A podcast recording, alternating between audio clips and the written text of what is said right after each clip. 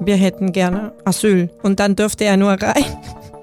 Da habe ich dann viel geweint. Das sieht ja auch aus wie ein Knast. Ich hatte erste zwei Monate fast keinen Kontakt mit fremden Leuten gehabt. Fremdes Land, alles fremd. Das schwerste Teil war, den Befehl zu verweigern und danach im Gefängnis. Als die Polizei eintraf, stellen die Mädchen auf und verstecken die Jungs hinter ihrem Rücken. So, oh mein Gott. In Makedonien große Mafia.